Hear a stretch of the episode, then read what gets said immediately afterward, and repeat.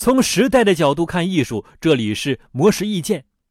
在快速发展的现代生活之中，每间隔几分钟打开新闻资讯或者社交平台，就会发现信息如洪流一般涌向自己，以至于有些目不暇接，不知道该选择哪些内容去深入了解。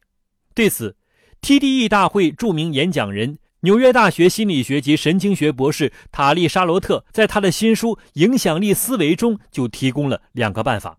方法一：摘樱桃式浏览，即。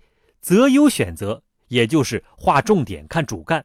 你可以选取别人为你筛选的精华内容进行深入了解，比如收听一个你喜欢的知识平台，或者关注一个精挑内容的公众号。方法二：心理计算器。简单来说，就是先对信息内容做一个价值计算，再考虑是否选择吸收。而这方法具体分为三个步骤。第一步。判断行动能否产生足够的价值，这里的价值是指获取信息后你改变了某个信念或行动计划。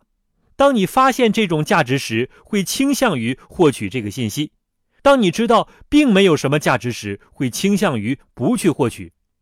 第二步，通过预测结果来决定是否行动，比如偷偷去看前任的朋友圈，是想知道前任过得好还是不好。如果答案不是你想要的，很容易让你有负面情绪，影响你的生活。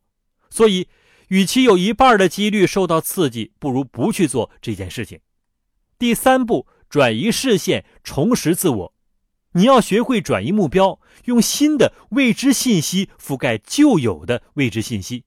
只有往前看，你的生活才不会偶尔因为一些小信息、小问题而烦躁。希望通过摘樱桃式浏览和心理计算器两种方法，能够帮助你在信息洪流里更好的进行选择。以上内容由模式意见整理，希望对你有所启发。模式意见每晚九点准时更新。